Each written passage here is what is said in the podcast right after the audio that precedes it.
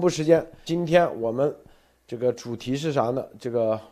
在二月啊，这十二月啊，大家记不记得十二月二十号，当时我们做了一个节目，说啊，严博士见了一个啊，这个科技界大佬，这个工业四点零的鼻祖啊，出出自麻省七十多的多岁的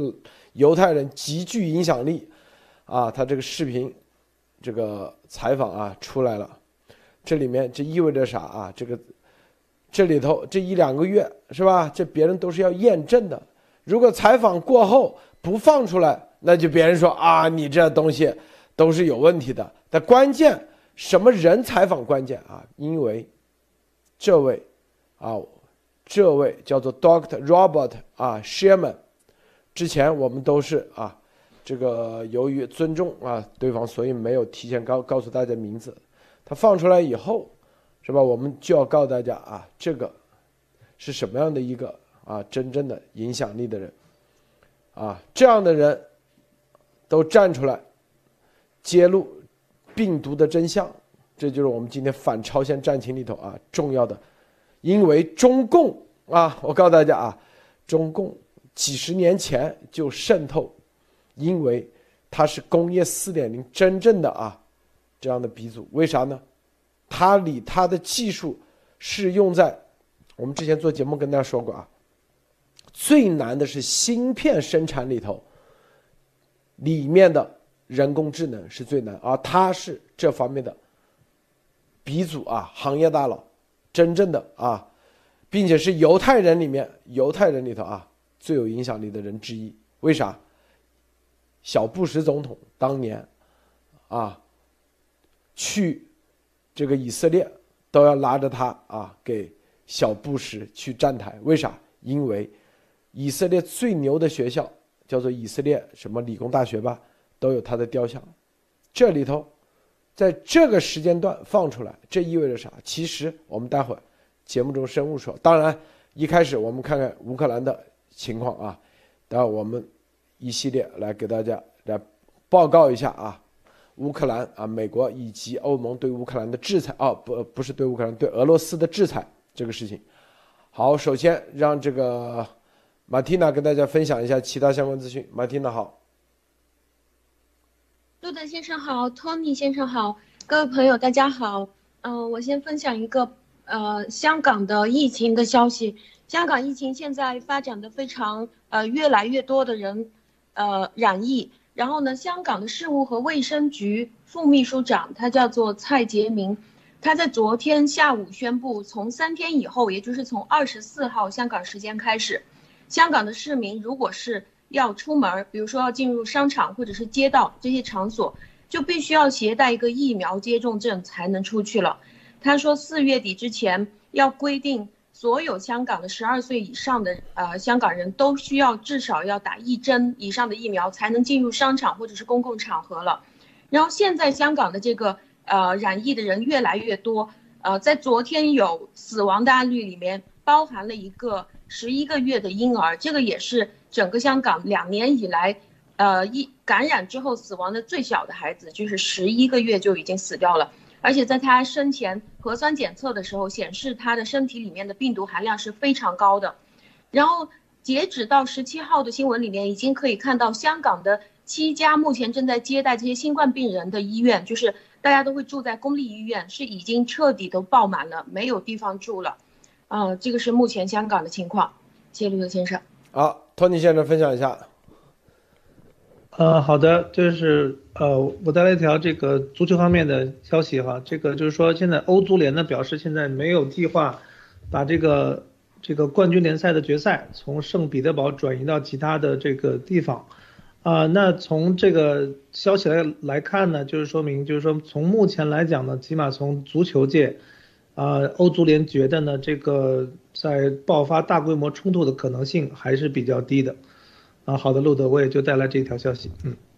好的，这个咱们直接进入话题啊，待会儿再说说这个乌克兰的事情啊。大家看啊，这个这是我们在十二月二十号啊，咱们今天把这个发推发出来的时候，这个糯米团说啊，路德节目就是又是验证是吧？咱说过的啊，这是一位谁呢？啊，就是叫 Robert Sherman，Robert Sherman，一九四六年出生，现在七十多岁了啊，老先生。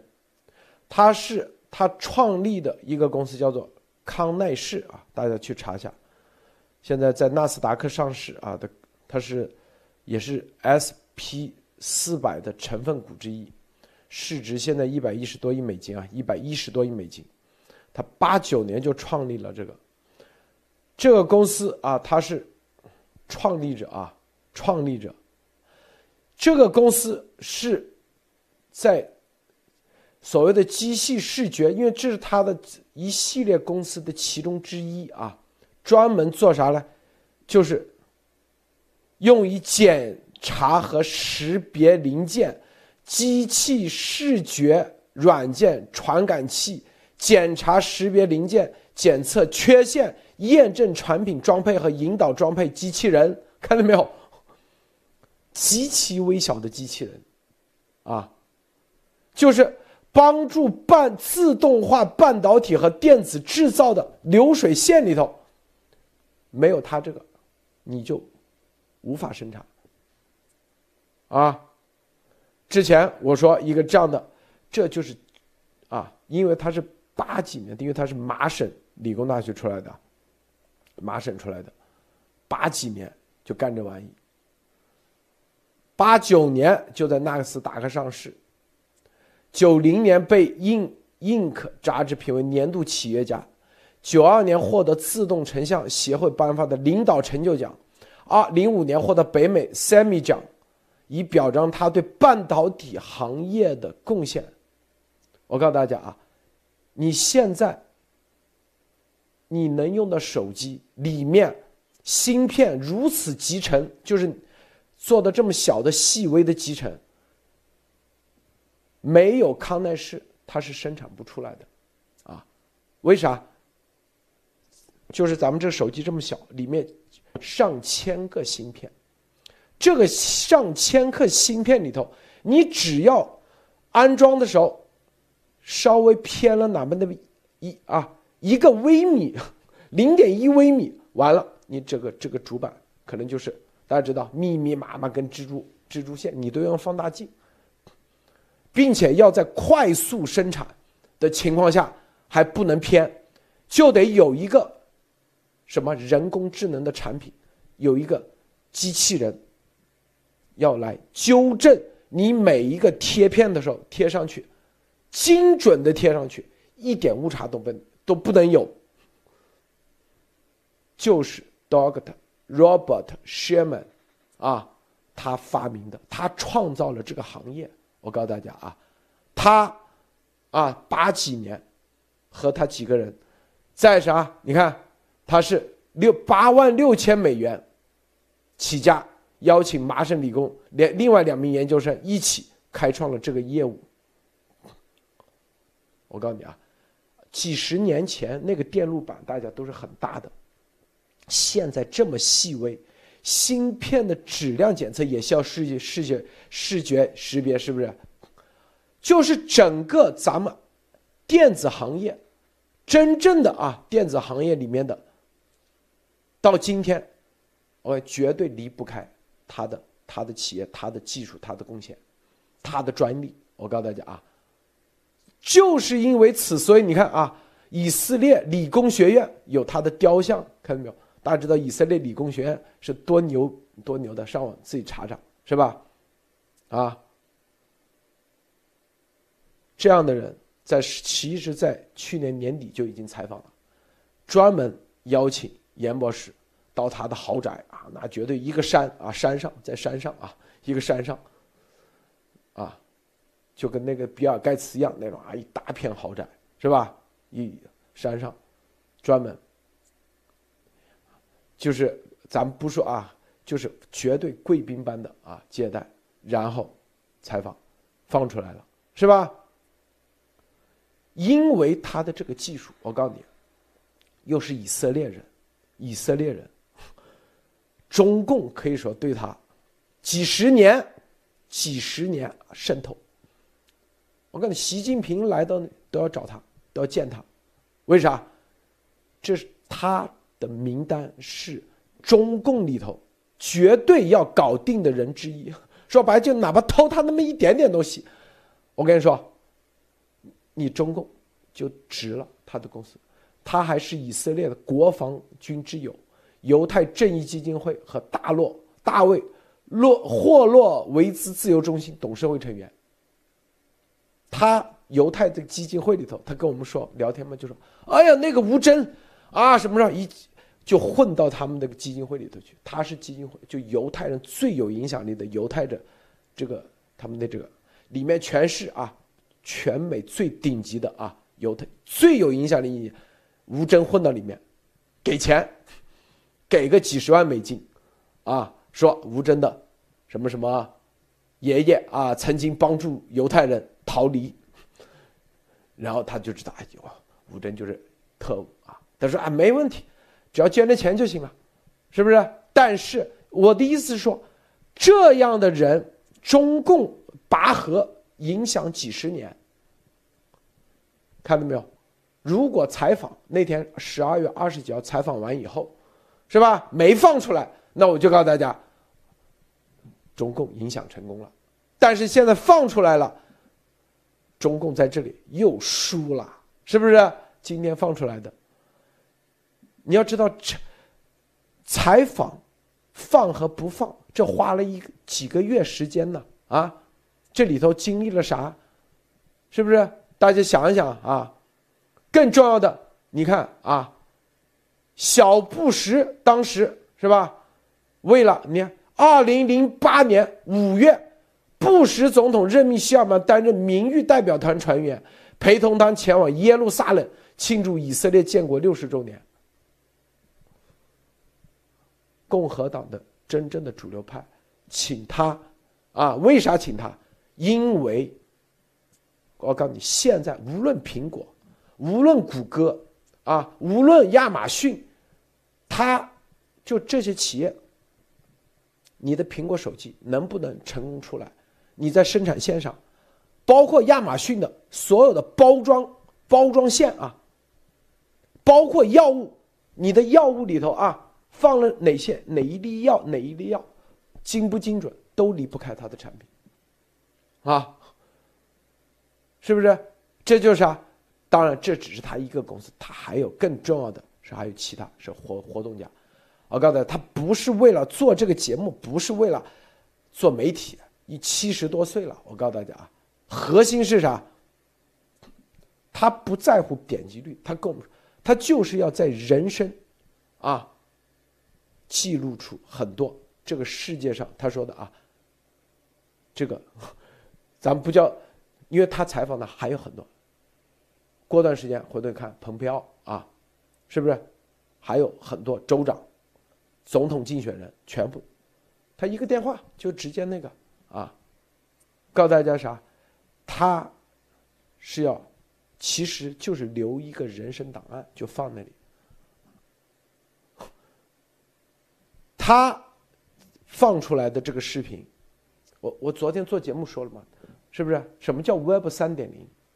啊？Web 二点零是啊，你这个粉丝多有影响力，但他的粉丝就是看他的视频的人是啥？那都是啊，至少扎克伯格这个级别的人是吧？什么这个这个谷歌的 CEO 啊，硅谷的、亚马逊的这个 CEO 是吧？然后这个这些医药的厂家的所有的都要看，他放出来就是给严博士背书，就这么简单。告诉大家，你说这能放出来？中共，我跟你就算啊，只要他往那一站，跟严博士经过两个月放出来，我告诉你，中共都要吓吓个半死，因为是所有他是给所有犹太人告诉大家，这就是生武器，这就是站台背书啊，所有的科技行业、医药行业，只要用到他的产品的。是吧？包括犹太人，包括啊布什家族啊等等这些，是吧？啊，共和党的，所以他不是知名的啊，这个流量很大的记者啊或者啥。告诉你，看他的视频的那，因为他那那吃饭的时候啊说起啊谁谁谁刚来过，谁谁全都是不是州长就是参议员啊，那都是更重要的，都是科技界的真正的大佬，犹太人里头，包括什么内塔尼亚胡啊，然后现在的什么都是一个电话随便，我意思是这些人，他往那一站，严博士的视频出来，并且两个多月核实完以后放出来。这意味着啥？大家想想啊，这个马蒂娜。嗯，我觉得这个意义是非常重大的。就是在回顾这个十二月二十号那一天，路德先生爆出来这些这些内容的时候，我非常记得，就是那天是三件非常重要的事情一起啊。一个就是维加诺大主教站出来，发表了非常震撼的针对美国人的演讲之后，他就马上在推特严博士。然后就是呃，另外的一个就是今天的这个呃，两个月以前，我算一下，就是刚好两个月之前，工业四点零的鼻祖，就是呃，听刚刚路德先生的这个介绍来看的话，这个真的是所有的这些高科技行业，包括现在的这些高科技的医药行业里面是赖以生存的。如果你的这个芯片你要去安装的时候，呃，没有办法把每一个东西控制在它应该有的这个位置和它的这个角度的话，那你。就相当于你的什么芯片、高科技的东西在里面都没有用啊，这个东西也不可能使用人工或者其他东西来来进行检测的，不可能每一台手机自己去检测。所以我觉得那一天路德先生谈到的关于他的这个视频出现，或者只是他直接面对面跟着严博士一起谈话，这个就已经是在了解这些事情。但两个月之后。这个视频真正放出来的时候，我觉得这个意义已经不是在于我们作为一个普通的人，我们要不要去看这个视频了，而是他在给顶端的这些圈子去背书。我理解到的这个背书的意义，就是在于，呃，前几天我们可以看到这个比尔盖茨他在正在出来说，哦，马上这个人类要又要出现新的疫情了，他又出来忧国忧民了或者什么。但是比尔盖茨他也是高科技行业里面，我相信他也是。必须要依赖于这样的技术，它的产业才能继续发展的。就哪怕是他之后想要去做医药行业，他也需要去听这个顶端的大佬到底愿不愿意去支持他才行的。就也包括马斯克、苹果还有谷歌、亚马逊，其实大家都需要看他到底是怎么样去想的。在这个病毒接下来要发展这个过程当中，这些医药，不管是疫苗也好，或者是治疗的医药，呃，治疗的东西也好。要有一个定义，到底这个是不是真的自然的一种病啊？还是人类应不应该去不断的制造这个呃医药的这个东西，是为了来面对这样一波一波来的这个生物武器的病毒？我觉得他今天出现的这个意义，而且今天这个视频能够放出来这个意义，应该是对于这些顶端的大佬都是非常重要的。就是，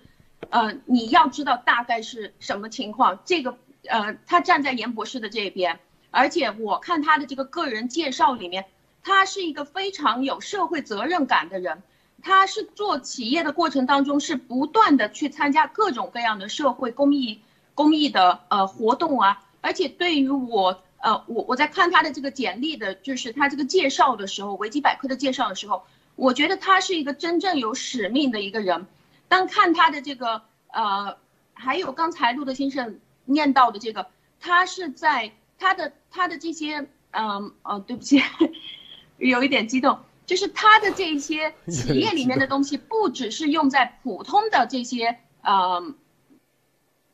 普通的这些企业里面，他还同时要用在以色列的这个军工企业里面，也是需要依靠他的这个芯片啊，固定的这个人工智能芯片的这个这个部分，所以就是这里叫做以色列的国防军之友。对，所以我觉得。他站在这里是是非常重要的，嗯，谢谢罗德先生。就是啊，我再跟大家再深入的说啊，七十多岁的老先生啊，这个眼睛啊，眼光如炬啊，可以说是啊，就是他之所以他他因为创造的这个，他是开创了一个行业。并且是说白了，就是咱们现在半导体啊，就是芯片电子制造行业的这个文，如果说啊，这是一个文明的话，一个文明的开创者，因为没有他，啊，你就没法大面积生产。说白了，就这概念啊，真正的，这不是说一种跟随者，他是一个引领者，这个行业的引领者，并且是改变是吧？改变规则的人，并且他在八几年就已经看到需要这玩意，这啥？他领先至少几十年，就是他的眼光，他是领先几十年，啊，领先几十年，这就是我们之前告诉大家的，是。他，他家啊，这里照片那个，都是啊，什么川普啊、小布什啊，那都都都那那都毫无疑问的，是不是？他自己基本上就是，他只接待什么呢？就是值得接待的人，就是意思啊。然后值得做节目，然后最后能放出来的，就他也是分三个阶段。第一是吧？有不是说啊，你是什么娱乐明星，他就会那个，或者是他第一这个人是不是有没有足够的？因为他。刚当刚开始的时候，有没有足够的勇气？是不是啊？未来他自他自己说的嘛，就是说实话，他就是说啊，未来他看是吧？他当面见就是看。第三，啥？说白了就是啊，见的都是不会见邪恶的，就是这些人有，比如说有的人啊，水平很高。这个能坑蒙拐骗，但是就是够邪恶，能骗子是吧？就像丫头这样，你就绝对不会。有的人见了他就不采访，他不做节目，啊，吃一顿饭，因为名气很大。某某人啊，咱们不说是老外啊，咱们不提他名字啊，他见了不做节目，到最后能把节目做出来，然后还放出来的，少之又少，啊，不多。是不是未来大家还会看到？就是这啥？因为他知道他和别人做的节目一放出来，那是有多少人真正的啊？有多少人去跟进？是不是？他不会把自己的这个眼光啊，因为他做的这个行业是提前三十年、四十年就看到了未来需要这个产品，所以你看，一九八一年。就开始就知道人工智能在生产线、电子制造生产线上的应用。一九八一年，啊，中国那时候说白了，这个洗脚上田还属于 还拿个锄头的时代，别人就已经知道这个行业未来就是人工智能的，啊，工业四点零就离不开这个，因为工业四点零就是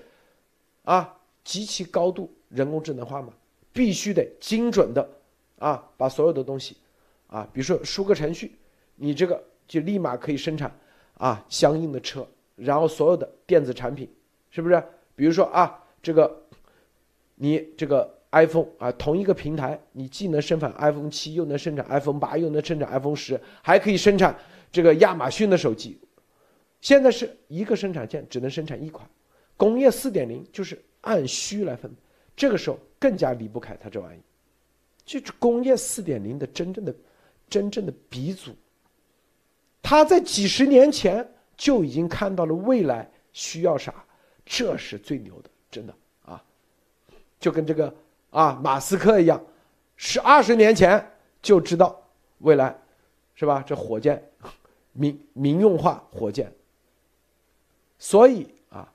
这个意义我告诉大家，这真真正的这个出来。放出来，大家回头看啊，就十一，所以你看啊，我们说三月份，大家看啊，绝对是 March，这些东西放起来，很多人都会看，啊，当然内容大家都知道，严博士都已经说过很多次了，如果基本上是吧，都是，但是多个的 Bob，啊，往那一放，就说这些内容我已经核实过，大家只管去用就行了，是在哪个层面？说白了就是至少是苹果、谷歌这个科技界的顶级层面，以及犹太人最顶级层面，无论资本层面、金融层面，啊，他已经看过了啊，核实过了，花了两个月时间，是不是？这个托尼先生。对这个，其实马丁呢刚才点了一点哈，这个我正好有一些了解，我可以把那个先扩展讲一下。就是说，以色列这个国家大家知道，其实领领土面积不大哈，并且在历史上就是这个存亡的压力这是很大的，所以其实确实是大家，但是现在大家看见哈，除了这个以色列，我我们现在知道它的这个疫苗接种率非常高，对吧？我觉得这个当然这个呃呃 Robert 先生他也会非常的这个担心或者去看这个这这个问题。但另外确实是什么呢？就是以色列的这些科技企业哈，啊，确实很多都是从军队里边就是先去采先去用，然后再放到这个这个外外边来，所以它的很多的技术能力其实是非常非常高的。就是说现在我觉得可能在一些这种就是以色列背景的科技企业呢，他们一般都是这样，就是说很多的研发呢是在以色列本土，当然美国也会有一些。然后呢，在在美国主要是一些这种营营销啊这种业务，呃为主，所以这点讲的是非常非常对的。所以我觉得呢，在我看来呢，就是说一个人的这个采访跟背书，它关键在哪里？其实是关键于这个人这么多年的一个声誉。就是说我们一直为为为什么说一直要爱惜羽毛呢？就是说你你你的这个声誉，你的这个影响力，其实是建立可能是需要你你的一生，对吧？但是你要是毁掉它，可能是非常非常快的一个事情，所以在这个事情呢，大家就可以理解什么呢？就是说，呃，很多的犹太人、以色列人，或者说这些科技界、投资界的这种大佬，啊，他其实在自己的采访里面，他他提到了，其实他原来最早的投资，不过你知道是哪哪哪儿吗？他说是来自于洛克菲勒家族的，他说可能很多人都不知道，哇，洛克菲勒这个洛克菲勒家族实际上是美国第一个做。Venture capital 的，就是做 VC 的，第一个给科技公司投资的其实是洛克菲勒家族。是啊，他其实最早也是拿了他们的一点钱啊，在一九嗯八几年。对。然后你看到他的这家公司呢，在一一九八九年，对吧？就在纳斯达克就 IPO 了。大家想想哈，这个整个美国的这个 DotNet 泡沫，是泡沫崩是崩在啊两千年左右，两千零一年左右哈。它其实，在就是十年以前，十一年以前，人家已经在纳斯达克已经 IPO 了，已经都上市了，所以他的这个这个就是说，对于这些后辈们的帮助哈是非常非常大的，并且我看到他其实，在呃这个公司成功上市以后呢，赚了很多钱以后呢，他其实就是在公司已经不不太参，就是就逐步的退出了公司的运营，然后呢，他其实就是拿出了很多的钱，呃，就是捐捐回给曾经帮过他的一些这种 foundation。并且我看到他其实也捐捐助了这个，大家看到就是说，呃，经常最近这几年哈，就是爆一些特别大的料，就是美国有一个组织叫 Project Veritas，也是也也是他拿出了很多钱去捐助，所以我觉得他跟严博士这个访谈就是说明了几个问题，就是第一个呢，很多的这些他这个层面的人，就是真正的我们说的这种，嗯，有钱人、资本家，还是说你说成功人士怎么讲都好啊，社会精英来讲呢？呃，精英们呢，我相信他们都有他们内层的渠道跟网络，当然他们也看主流媒体的意见。但是呢，就是说，当他们看到，就是说这这位陪着布什总统，对吧，回这个以色列，对吧？这属于光宗耀祖，或者说大概这种概念哈，或者说这种级别，就就就代表了，就是说，在美国你要找一些以色列人，找一些犹太人的话，那他应该是其中之一，甚至是非常重要的一员。这样这样的人站出来。呃，为这个严博士背书或者在一起采访，并且我我看了一下那个 Rumble 视频的那个，确实是哈，他那个上一期的视频是一月二十二号，然后放出来，其实这期呢确实是间隔时间非常的长，啊，间隔了一个月啊才刚放出来，所以我觉得这个里边肯定有一些的阻力，因为我也知道就是说中共呢，它其实在以色列也是放了很多的投资，啊，也也是希望说。呃，招募一些人才，跟跟这个这个，你说赚一些钱，然后偷一些技术，这些事情肯定都有在干。那我相信这个呃那个 Robert 先生他肯定也也都很清楚哈。但是在在这么大的利益跟他的这种冲，肯定是有一些冲突的情况下，他仍然愿意去做这件事情。我觉得就是说他在这个经历了这一生哈，就是说现在在七十多岁的时候。我觉得除了他说愿意做一个人人生的一个记录以外，他也觉得说这个事情，我觉得对于犹太人来说，大家知道犹太人的这个地缘政治是非常非常的这个这个微微妙的，就是说你这样的一个国家领土不大，对吧？你的军事科技都很都很好，但是你现在在面对这个病毒的时候，很明显，你们在这个情报上，实际上是是缺了一大块的，然后导致现在其实很多的决策未必是做到了一个最好的决策。那这个对于这个历史上的犹太人这个民族来讲，我觉得他作为一个这种犹太人中的精英哈，他的这种忧患意识，我觉得也是在这个里边。阿路德。这个前段时间我们一直说犹太、以色列、摩萨德啊，像他一个这样的啊，两个多月时间，说白了每一句话的摩萨德是吧？是吧？别忘了谢尔曼他是以色列啊最核心的，他的技术都是在军工产业。就是你现在看到什么苹果手机，那是很小的民间应用，真正的就是军工、航天。八一年就干，为啥八一年？八一年全世界，在美国能用得上它这个智能技术的，只有太空。美国的军工，你你那个时候，哪个家里头有这玩意？有哪个？都是最早就是太空军工产业，导弹，啊，是吧？然后，以色列为啥对他这么重视？这么的，因为。他是吧？说白了，摩萨德的气，就严严博士每一句话，他的那个，他的，他说啊，那天吃饭的时候他就说嘛，他是祖籍来自于俄罗斯，所以你看现在俄罗斯的事情，然后他的产品，三星啊，日本什么日本日立呀，什么什么松下都用他的产品，都用他的，就离不开他的东西，啊。说白了，他今天往这视频一放，估计这个圈内的啊，所有这几个圈绝对会撬动。第一，所有的半导体圈，包括英特尔，一定说啊，这个英特尔上到总裁上，再到这个董事会成员，包括股东啊，这个 Sherman 采访了这个啊，是吧？第二，军工产业啊，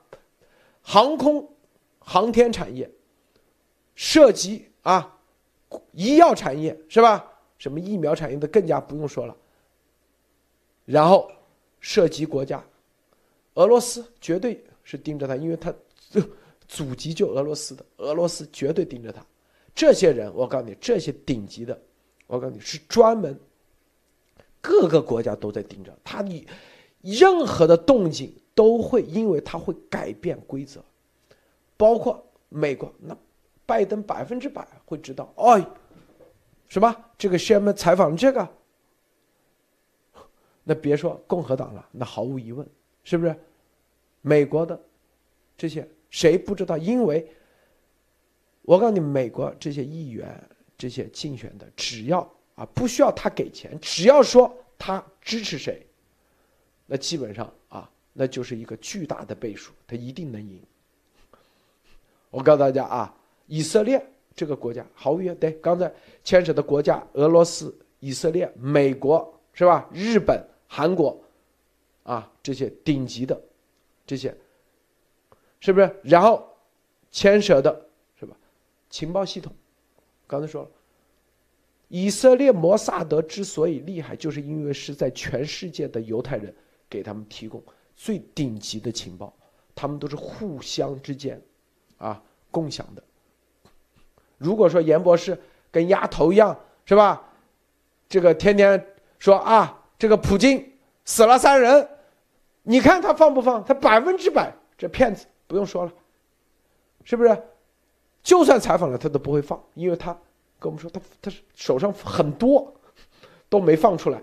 采访了很多，他其实也不叫采访，就是一个对话，他要相当于做一个啊家族的一个。一个叫啥纪录片或者家族的一个视频的一个叫做文档一样，未来留着他的，啊，犹太人很讲究这玩意，很讲究这，未来留着他的后代们一个个去看的啊。对政治人物都是看风向，就他一个人这个节目的站台，我告诉你，比什么华尔街，比什么霍普金斯，比什么那个都要。厉害的多得多，我跟你说，因为他真正的看他的这个不是普通大众，是真正的圈内人士，能改变这个规则。哪怕达沃斯党的达沃斯大会里的每一个人都会看，啊，他不一定看什么纽约这个什么塔克秀，但是他的这些人一定会看，习百分之百会看他的，为啥？因为他的太太知道吧？啊，习跑到那里，直接把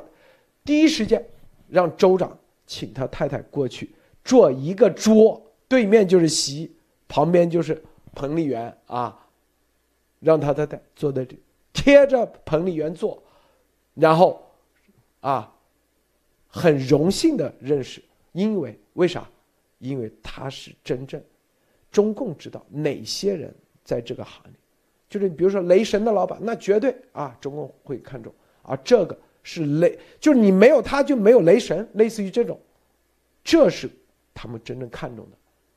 因为中共也有情报系统，也会分析哪些人是关键的，有又是犹太人，又是这个科技行业最顶尖的。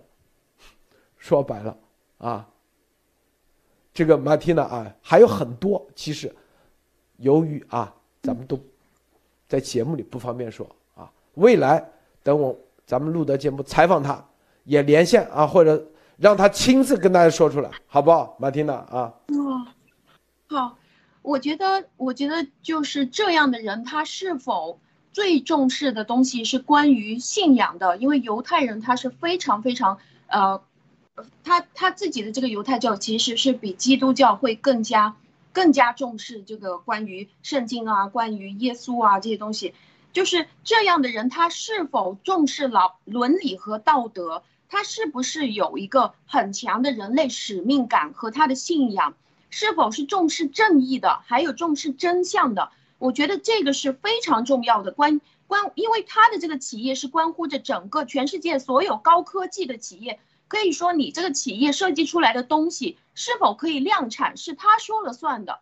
所以我觉得它的意义是非常大的。就比如说，现在中共他们想要号称说他已经已经高科技了，是吧？奥运会的是什么都是无人的高科技的一届奥运会了。那么你的这个现在研究的这些脑机接口啊，什么人体去植入芯片啊，然后把把这些芯片放到这些邪恶的产业里面。具体是你可以做出来一个，还是你真正可以投入到量产？我相信，只要这些企业它是为了利益，想要去跟着中共这样的独裁政府去合作的话，任何的产品出来了以后，肯定它的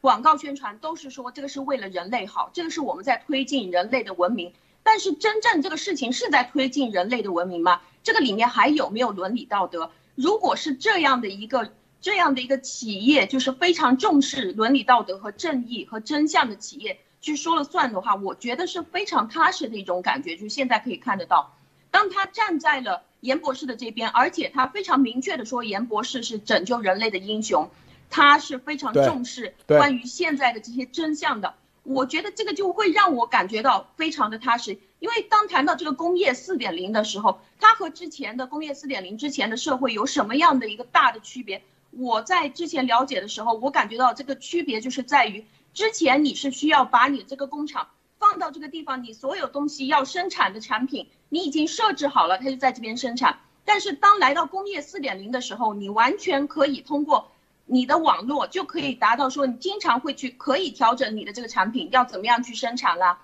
那你的所有这个芯片和你现在研究出来的东西要怎么样重新组装？这个应该是都需要看现在的这位大佬，就谢尔曼这位大佬，他是否认为你这个企业应该要进入引领全世界啊，或者是引领这个高科技行业？我觉得这些大佬当看到他今天的这个视频出来，他站在真相的一边，应该是非常非常重视他这个东西的。因为当我们看到现在中共国的这些科学家，当我去搜他们写出来的这些专著的时候，我觉得。他们所研究的这些呃科研的这些内容，一方面是他的知识产权得不到保护，写的那么厚的一本一本的书出来，他的书是没有人买的。当我们有几个朋友过去说，我来把他的这个书买了，就发现哦，总共他才卖了十本，卖了二十本，这个书根本就没有人买。他在中共国知识产权得不到保护，他研究的这个专著也是根本可以说无用的。当他在这样的一个国家，没有可能被一个企业去真正按照他的研究去把他的这个东西用起来的时候，他就只能拿他的这个东西被独裁政府用来反着用，拿来残害老百姓。那他为了把他自己的终身的这些研究拿来套现，就陷入了这样的一个邪恶政权，到现在就是变成这种为虎作伥了。但是如果是当他想要，当然现在的中共所做的这个病毒这个事情是人海战术了，不是人海，不是人工智能。但是如果在接下来人工智能来做这个事情，没有伦理道德，是真的太恐怖的一件事情。当然，现在最好的是，当我们看到，如果是要人工智能去掉伦理道德，可能吗？不可能，因为有有这样的一个人站在这里，谢鲁德先生。啊，这有位啊观众叫 KPR 说，早期图像检测都是找出物件中心，啊未对未用的啊物体对接，很多数学公司的定位。它差不多就是工业自动化的电电机师，这人说太对了啊，因为它这个不不是说啊，不是说一个啥，不是说一个应用者，他是写论文的写，并且把他的这个论文啊，就是写的公式、算法，这最终变成产品的，这是他最牛的地方。前段时间咱们说啊，你知道他的这个。他的这一套体系，以及他的理论，以及他的这个产品，都是和光学有关。光学用的最大的，大家知道是哪里吗？最牛的，中共现在做梦都要想要的。记不记得咱们之前说过，某一个国家生产的啊一个东西，中共现在做梦都想要。啊，那那个国家的重要的人，跟严博士也见了。是吧？因为就叫做光端机啊，叫光刻机，是不是？荷兰的光刻机专门生产啊芯片的，就是用这玩意。这里面它的 它的技术就主要用在那里面。你想想，这意味着，所以说啊，告诉大家，所以很多五毛啊，说白了。公研博士，还包括一些什么鸭毛党、鸭头党，还有鸭毛党的一些这种啊，这个那个的。我说你级别根本就太 low 了，我告诉你啊，严博士这早就已经是对荷兰光刻机的这，就是他的背书，就是你看看荷兰光刻机用了他多少东西啊，但不一定是康奈氏的，但是荷兰光刻机里面的。具体的技术的体系就这玩意，是不是啊？所以一些这个鸭毛党、鸭头、鸭毛党，这就是这画一些这丑化的这种东西有啥用啊？天天说啊，严博士什么蛇妖眼有用吗？啊，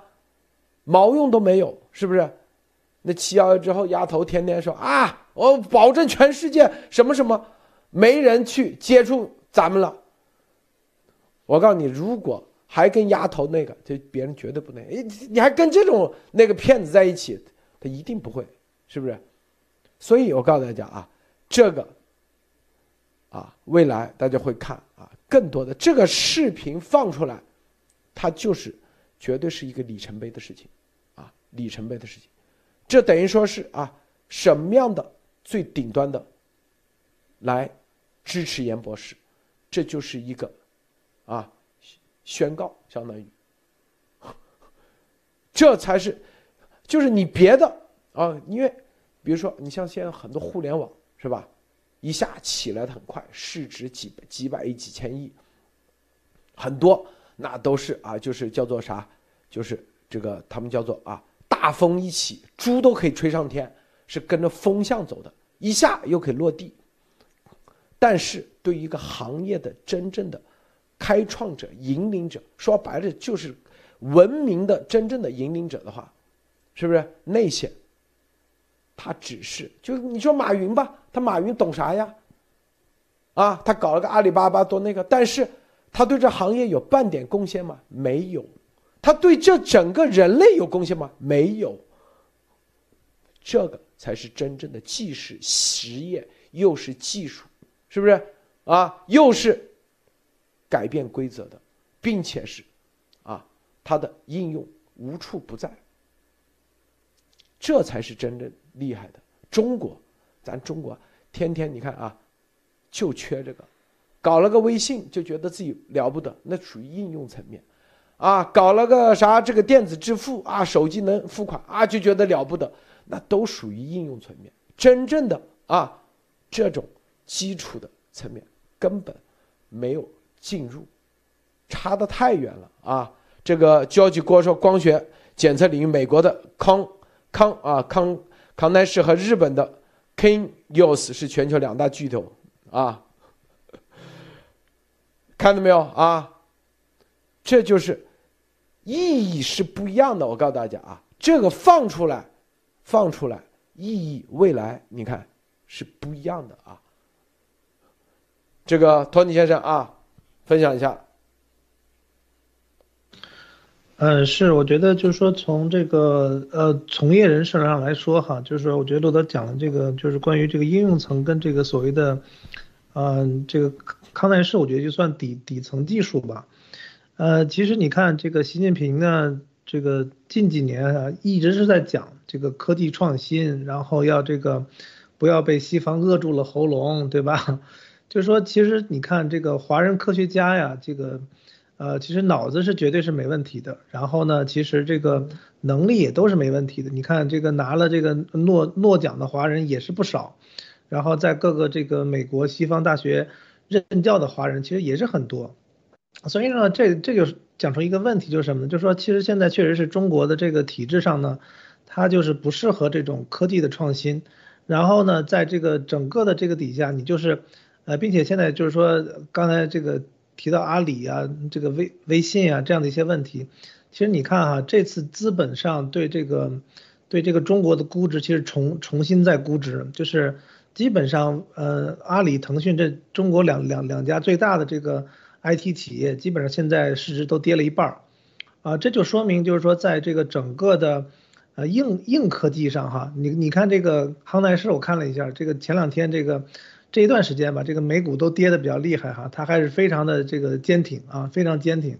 就说明它的这个价值是是非常的稳稳稳固的，并且就是说这个里边我们都能看到，就是说它很多的东西都是一些底层的科学，数学呀、物理啊这样的一些光学的这种。东西拼拼在一起的，所以它是非常的非常难的一个事情。就是说，这这就好比是什么呢？就是说，我们都知道运动会里边，你你中国或者说你某国家，你派再多的运动员，但是你跑万米、跑百米，不是说你靠人多就可以的。你看这种，就是说像这个，呃，其实呢，我觉得像呃阿里的成功、腾讯的成功，其实跟这个这个八这个丰丰县的这个这个八子的妈妈，其实悲剧是一样的，他就是第一人权。西方不是做不出来什么微呃微信 Pay 是吧？这个发红包或者这种对，不是做不出来，只是说在隐私这个角度，这个就有各种的 regulation。比比如说我们前阵提这个盖特什么，可能会面临多少个隐隐隐私法对吧？欧洲的 GDPR 的这种巨额的这种这种天价的这种罚这种呃罚款对吧？所以在中国呢，他不用担心这个问题，就是上吧来搞弄。对吧？但是到最后，你你看现在这个这个阿里啊，这个什么这个我看蚂蚁，啊，现在习近平想想对他这个开刀的时候，马上说各个银行啊，你们都要配合，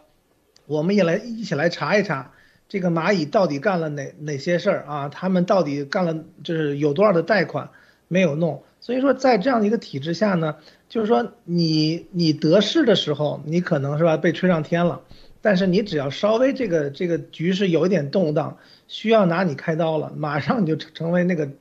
案板上的肉啊！所以我觉得从这一点上看，真的是，就是说在特别是我看到，就是说现在在整个的世界局势比较动荡的时候，只要美国一加息，所有的投资都会愿愿意来来到美国，就是因为这个国家虽虽然说也经历了一些这样那样的问题，但是在目前看起来，它还是一个就是体制上制度上最稳定的这样一个地方，但。所有的资本、所有的创新、所有的这种长长期的投资，他都是希望这个环境是稳定的，他说的话是是是能够呃这个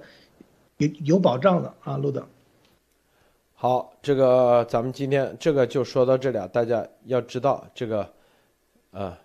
就是这些啊，就是咱们美，就是这这就是美国的伟大啊，美国的伟大就是你只要啊真正去做啊，真正日拱一卒，并且啊你有这个勇气，他一定啊你是这金子，他一定会有人看得到，因为美国它就是这些人都是这样起来的，他不是靠着权力，不是靠着什么什么官二代啊、红二代这种靠爹啊起来的，别人就是八万六千美金投入到现在几十年，改变整个行业的规则，靠的就是啥？第一，你的知识；第二，你的眼光，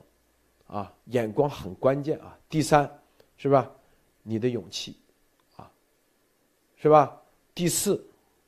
然后最终，所有的这个土壤没有这个土壤，没有这个体系，都起不来。这就是我们追求的，这就是我们追求的未来的中国，是吧？绝对不是再靠拼爹啊，是吧？然后被别人天天就是稍微有点啥，哥哥吓得是吧？啊，哥哥吓得就跟那个徐徐州那个铁链女一样，见了人都害怕，就那种恐慌啊，那种恐惧，见了人他都发抖啊，这就是这种这种这种体系，这种体系啊，他就是要要把你打成这样，就让你啊从内心里彻底的屈服。我们之前说那个叫啥，《权力的游戏》里头有个叫啥，那个我老不记得那个名字，他就被那个他也是一个王子，是吧？被别人抓到另外一个那个国家里头，直接天天虐待虐待他，就给他一把刀，他都不敢反抗，他都不敢 报仇，就内心的真正的屈服，让你啊，这是这种最邪恶的统治，他不敢让大家。真正啊，你真正有独立自主的思想，所以我们为什么压头这个鸭毛党就是和中共是一个概念？我告诉大家，一样的邪恶，他跟那个徐州铁链女那个村子里做的事情是一样的，是不是？啊，一起上来，啊，抹黑、造谣、污蔑，有用吗？是吧？幸亏是美国，如果。说白了，他手上啊，他如果是中国，他绝对比那个徐州那个还要狠，他一定是啊，拿着枪，拿着啥，是不是？给你五马分尸，他啥事都觉得邪恶的，他都干得出来，他就是啊，要你什么所谓的忠诚无我，就这概念。好，我们接下来看啊，这个这个俄罗啊乌克兰的事情啊，乌克兰事情。今天一系列的啊，一系列的，美国呢，拜登啊宣布，这个专门今天下午发表了一个讲话啊，讲话对于这个制裁俄罗斯啊相关的这些，就是发的全国讲话、全国演讲，说啊，对于俄罗斯对乌克兰的最新行动啊，说对。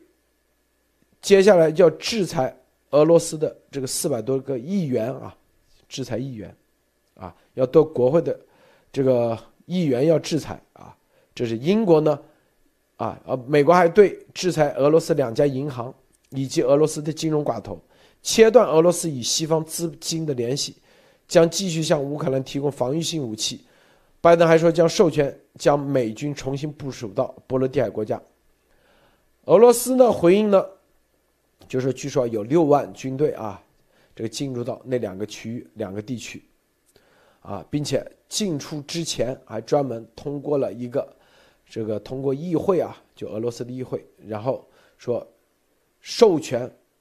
总统普京对出国外用啊动用武力啊，是吧？然后欧盟各国也一致制裁俄罗斯。并且把北溪二号这个项目啊给停掉了，德国叫停北溪二号项目，啊，英国呢也呃跟紧随着美国啊对俄罗斯的这些银行进行制裁，俄罗斯五个银行、三大亨、议员啊，也也直接制裁，并且啊，英国的保守党国会议员呼吁加大制裁，以防止中共国对台湾轻举妄动。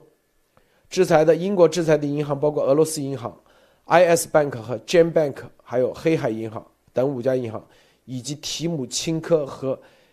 伊格尔罗登白以及波瑞斯罗登白兄弟的三人。啊，这个这是这样的啊，现在就是说啊，这个，并且美国的现在说军进入三级战备警戒啊，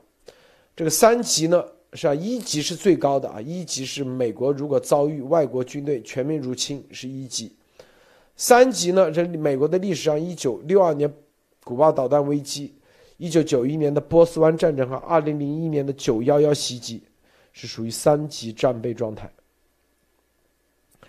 啊，所以说啊，这个现在这个局势局势啊，呃，但是啊，就是这个川普总统啊，今天专门说了，说有意思啊，他的评论啊，他说啊，这个普京很聪明，啊，普京很聪明啊，这个普京是个和平主义者啊，并没有啊。让核战争啊，世界大战打起来啊，这样说有意思啊，所以所以川普还是一眼就看清楚了这里头这个局势，因为川普说这话啥意思？就说如果打起来了，那这个大选不用选了，那至少啊，二零二四就是又是拜登的了，知道吧？所以忍而不发啊，这个川普说这话蛮有意思啊。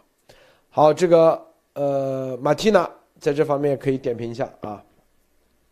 嗯，好，嗯，路德先生，我看了刚才的这些制裁之后，呃，我我感觉啊，反正就是普京他这次的动作就是在嘴上是非常和平的，但是动作上是其实整套都是流氓一样的行动啊。但是呃，所以我我在刚刚看到一个朋友聊天的时候，就是说的这个最怕的事情就是这种流氓有文化，就是他每一个动作其实都是在这边绕弯啊，但是。呃，他的嘴上每个说的东西都是在诡辩，是说的非常好听，他是维护和平或者是什么，嗯，但是现在我觉得，呃，有的一个问题就是，整个欧盟、北约还有美国和他的这些盟国，现在都一起宣布在经济上给俄罗斯一个非常大的这个制裁，或者是给到他一个非常强烈的监管，那么之后是否就可以推理出，如果之后这个俄罗斯他再有钱拿出来挥霍，任何的一点钱。再拿出来挥霍的话，这些钱就一定是，就大家就非常明确了，这些钱就一定是来自于中共了。嗯，有没有这个可能性？是的，这个其实啊，这个马蒂娜说的太好了，就是这个意思啊，就是美国的这个制裁，就是把俄罗斯啊，就是看中共怎么跟进啊。如果中共啊不跟进啊，让俄罗斯它的所有的银行最后跟中共联合的话，那就是坐实了啊，坐实了。啊，这是坐实的。但是俄罗斯普京之所以有这些行动，他背后其实他底气的来源就是已经跟中共签好了这个协议啊，同盟协议，以及北溪二号，他知道他这个做法，北溪二号一定会给他停掉。他还那个，因为中共已经承诺了他的天然气，中共采购从东边、东北。查到每个管子，那比北溪二用的更多，是不是？啊，这是第二点。第三点，他知道，啊，跟欧洲彻底断掉或者被制裁，没问题。中共国可以给他提供各种，啊，什么小商品，是吧？然后轻工业产品以及贸易，他不影响，这是他底气的来源。否则他没这胆啊。说白了。就没这胆。我们刚我们之前说过嘛，他用核武器啊去也只是吓唬，因为底下的人不会听他的命令的啊，不可能的啊，这是告诉大家啊。然后，但是他这个举动是吧？因为二零一四年他玩过一次克里米亚，完了也没啥影响，是吧？是不是也是对？已经俄罗斯已经制裁了一轮了。二零一四年之后，俄罗斯的卢布早就已经制裁的不行了，是吧？啊，一个卢布，二个银行制裁，美国早就已经对俄罗斯进行了各种制裁，从二零一四年他们吞并克里米亚以后，等于现在你再制裁没用，就跟那制裁北朝鲜一样，已经。但是俄罗斯跟中共国之间，是吧？二零一四年到现在一点事都也不影响，是吧？该吃吃，该喝喝，啥都有，那就是因为中共给他输血，有底托，有。啊，当年啊，这个前苏联，啊，之所以垮台，就是因为没粮食吃，没粮食吃，他们后来发现了，主要原因，啊，是中共国当时跟他断了，没有给他粮食供应，所以，啊，他就撑不下去。后来他们知道啊，这个只要跟中共国搞好，就是等于说远东地区真正，如果正儿八经拿下，实质上拿下的话。他谁的制裁他都不怕，啊，然后俄乌的这个局势加剧，全球粮食供应价格也上涨啊，也随即上涨。然后这个天然气和石油的价格也上涨啊，美股，美股啊，这个各个股票在大跌，但是这个股市上的这些金融专家分析啊，就是说啊，就比之前啊现在要好很多了，为啥？虽然啊，各种制裁在，实际上也都也都是啊，也都是声音喊的大，实实质性对俄罗斯没有什么太大伤害，啊，现在这个股市啊，今天啊，美国美股啊跌了几百个点，是吧？如果说啊，在这个点上啊，中共会怎么样出手？这是关键点啊，这是关键点。啊中共后面后面有没有连续的出手？我相信美国都在盯着。一个是台湾，第二就是，啊，中共会不会发起这个金融战啊、货币战，以及病毒战？台湾，然后再拿下，然后再影响美国的经济啊，这是要盯住的。这所有的专家，美国的专家都很清楚，真正了解这个国际。局势的都很清楚，啊，这个俄乌这只是啊前面的开开头啊这个餐点，但是又不能把普京全面的推到中共国那里去。如果推到中共国那里去，那他们抱得更紧的话啊，美国也也不愿意看到，是吧？所以这里头。这里头搅在一起，搅在一起啊！这里面，美国肯定是啊，就西方那肯定是要看到中俄分裂，是吧？互相打，然后俄罗斯一看中共国不靠谱啊，然后呢倒戈啊！这种事情在前苏联啊，俄罗斯历史上多得去了，是吧？然后美国肯定也。也要看到啊，中共国的内部的发生裂变，啊，因为大家知道一战、二战，啊，无一战，当年俄罗斯退出一战，就是内部发生了革命。德国为啥宣布投降？也是威廉皇帝，德国内部发生了革命，把威廉皇帝啊给推翻了。所以，而当时英国、法国、美国之所以赢。也是赢在内部政治的稳定，是吧？内部政治稳定，而二战，啊，虽然最后打的比较惨、比较狠，是靠科技实力最终结束原子弹啊，但是前苏联的左右，他是一个胜负手、关键手。前苏联这么邪恶，美国都可以跟他合作，啊，别说现在俄罗斯了，还没有前苏联邪恶，是不是？所以这些。不确定性的点很多啊，未来大家看啊，这个呃，托尼先生分享一下。啊，对我在关关注这个原油跟天然气的这个价格指数啊，这确实是从这个从二零二零年现在看的话就是长牛，并且从去年这个角度来看，其实特别是原油价格也是一一一直在飙升哈，已经快接近。呃，这个历历史高点了，所以在这个角度呢，我就想想起来，其实当时从，呃，前一段时间路德社刚刚开始提这个天然气的时候，我还觉得，好像怎么又跟这个天然气挂上钩了哈。然后这两天看见了这个北北溪二号项目哈，我才我才觉得哦，原原来是这样一回事。那在这个情况上呢，我觉得就有有有一点事情会比较有意思，就是说，呃，美国包括看欧盟，包括日本对俄罗斯的几家银行，主要主要的银行呢都进行了制裁。那这样子的话呢，其实确实确实下边一个看点就是什么呢？就是说，这个俄罗斯它其实肯定还还是要跟西方去做生意嘛，不管是美国还是欧洲哈，这个欧洲会比较多。那在这种情况下，就是说你的这个外汇从哪里来？你要通过什么样的周转才能把你这个？国家的这种流流流就是流动性盘活，不然的话，你现在整个国家的进进出口，其实这个的我我觉得就是，呃，外汇储备其实也撑不了太久的，因为大家知道这个卢布基本上哈，这个每年跌个百分之一二十是很正常的啊，这个长期以来就是稍微有个制裁或者有个能源危机啊，这个这个价价格一下跌，这个卢布跌的都是非常非常厉害的。啊，虽然说现在呢，这个这个能源的价格在上涨呢，某种程度上可以对冲一些这个西方的制裁，但是呢，呃，整个的就是说，如果全世界对吧，除了中共以外都在制制裁你的，呃，俄罗斯的主要的国有银行的话，我觉得其实对于俄罗斯的民间的生意，因为大家知道这个。很多的生意还还是以这种嗯民间的生意为主的。那这个时候的话，其实确实是，呃，西方目前是看呢，以就是以北约以美国为首的西方呢，还是希望通过相对较和平的方式，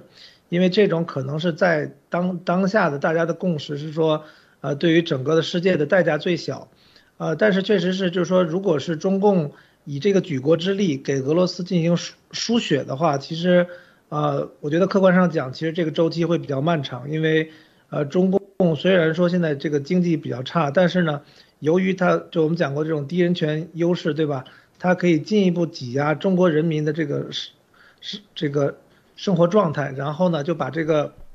把更多的外汇呢就给到这个俄罗斯。那这样的一个情况呢，其实是我们不愿意看到的。所以，呃，确实从目前来看，就说如何解决啊，目前。确实比较优优的这个方案呢，就是说，呃，一个是说这个中共的内部，对吧？你这个习的这种病毒战，如果是进一步去升级，特别是我们看到，其实现在，呃，除了我们昨天讲到的，还有一些地方呢，其实现在很多的美国城市，包括西班牙，这个出血热，包括老鼠的这种新闻，现在是非常的多。那这个是我觉得非常是需要去关注的。第二个的话就是台海的问题。目前看起来呢，就是说这个确实，呃，习近平想达到这个目的呢，暂暂暂时可能还是要这个这个被被拖后了，因为看起来目前来就是从整个的经济，从这个美股，从黄金的各个指指数上来看呢，呃，基本上爆爆发大规模冲突的概率是在降低的。那在这个时候呢，习近平如果想自己这个单挑出来哈，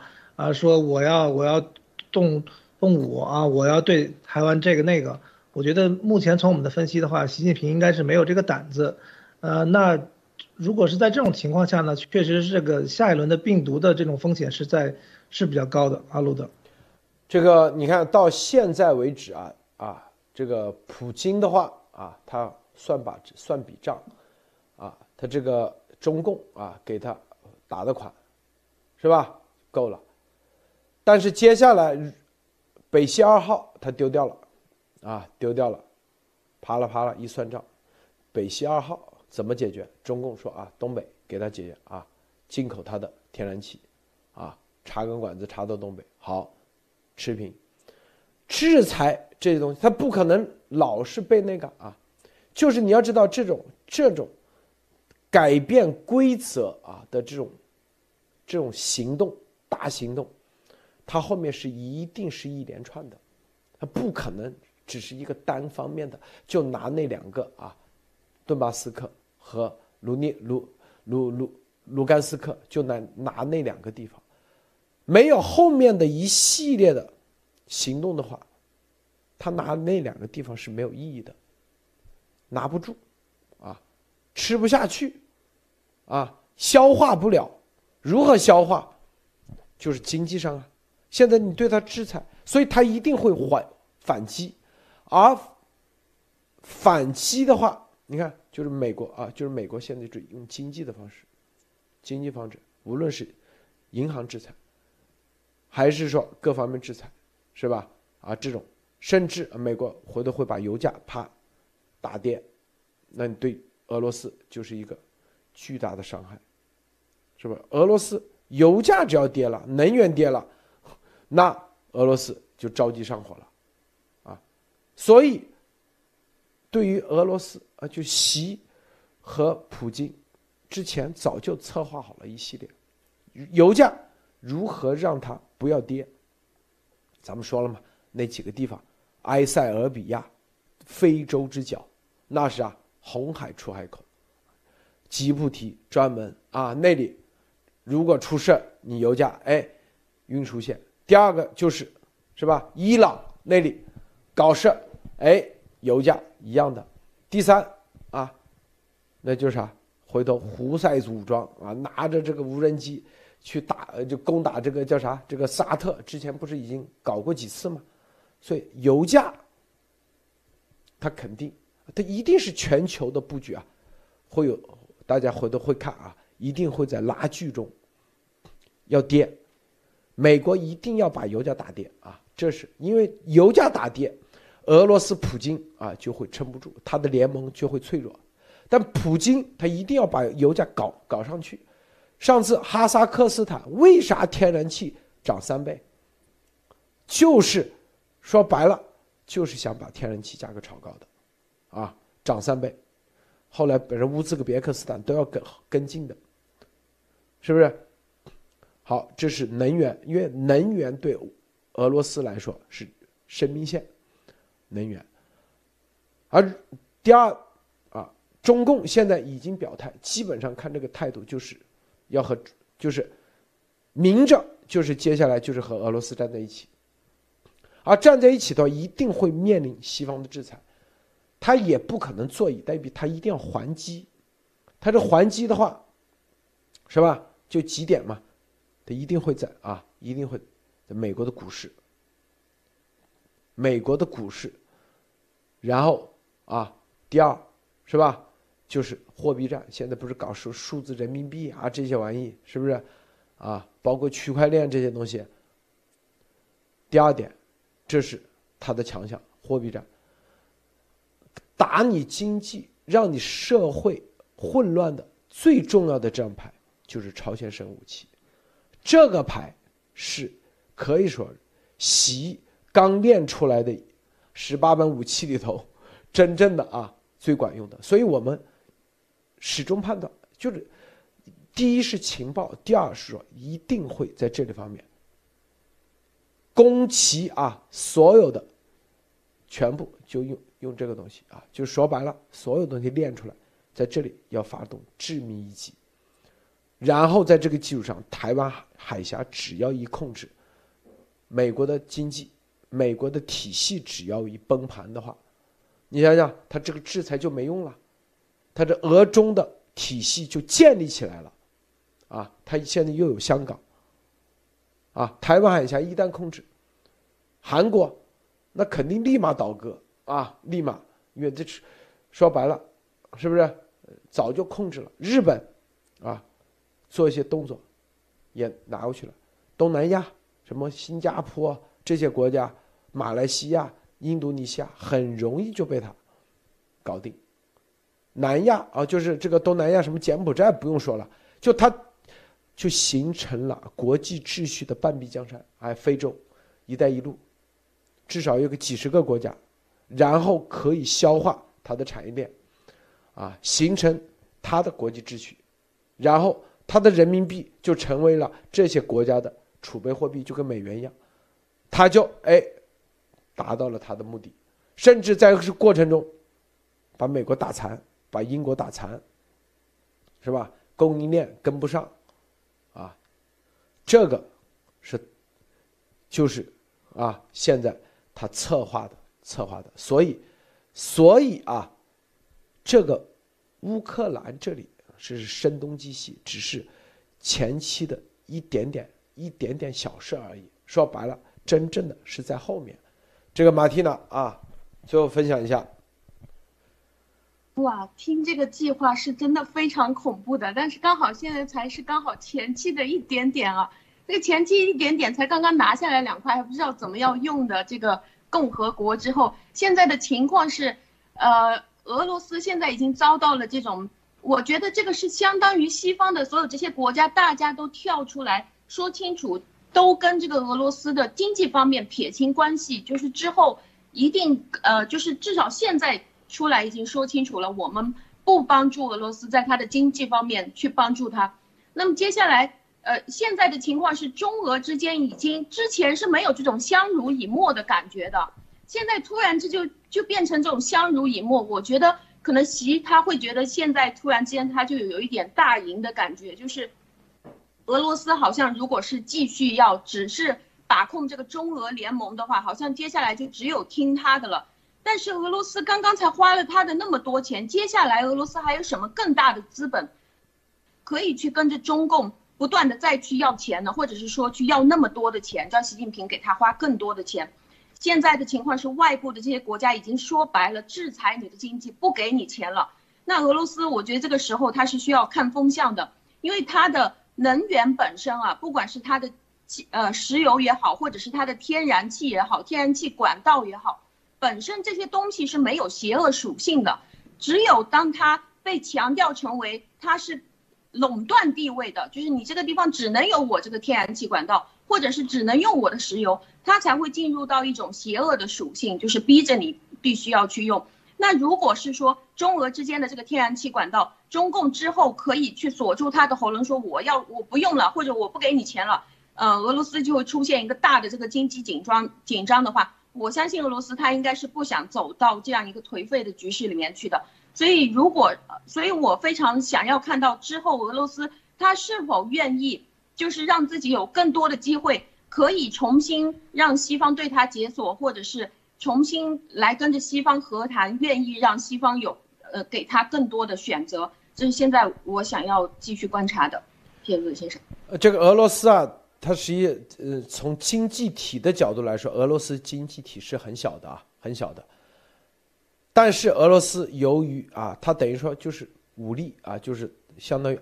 保安啊，安保人员啊，他起安保的，就是习他是要建立一个什么样的，就是跟美国西方现有的秩序的一个半壁江山的一个这样的体系。其实我们在二零一九年做节目就已经跟大家说过，从香港的事情开始啊，因为香港的它这个金融金融港啊，美全世界三大嘛，纽约。伦敦、香港，是吧？香港，啊，它现在的融资规模以及上市的这种市盈率，甚至有的不比美国，它比伦敦肯定是绝对好啊，和纽约都持平，有的是不是？就是它金融港也有了，融资的平台也有了啊，然后只要这个体，就是各种体系它都具备了，什么体系？是吧？产业链，是不是产业链？缺的是啥？缺几个创新的、创新的啊！俄罗斯它具备一定的创新力，一定的啊，一定的，它缺这个。重工业，俄罗斯；轻工业，中共国；能源，俄罗斯，是吧？市场，中共国以及东南亚。东南亚多少人？几亿人口啊！大家算算，光一个印尼都。几亿是不是？然后还有非洲啊这些地方，然后劳动力啥都有啊，粮食是不是南亚那些东南亚国家那也很多啊，非洲啊别忘了俄罗斯还有大片的西伯利亚的土地啊，随时可以那个，所以他们是规划了一个这样的啊一个就是。避免了前苏联的华沙条约的这种规则，新建一个规则，而这规则是要跟西方啊现有的规则分庭抗礼。这就是什么啊？这个王毅张军说啊，要联合国的按照联合国的秩序来，这是他们打的算盘啊，打的算盘啊，这是好。至于说能不能成功，其实。就在未来啊，可以说是，我觉得啊，这是我个人观点，一年左右应该结果就出来了啊。一如果他真正成功了，那可能真正的就进入了一个第二次的新冷战的时期，就中俄以及“一带一路”的国家形成一个啊，然后最后就是几十年的一个接下来的竞争啊，就跟当年美国跟前苏联一个竞争一样，最终是吧？几十年，最终那个华沙条约组织就前苏联体系崩崩溃，啊，在前期的时候，是不是那前苏联体系上太空上的比那个谁美国还快，速度还快，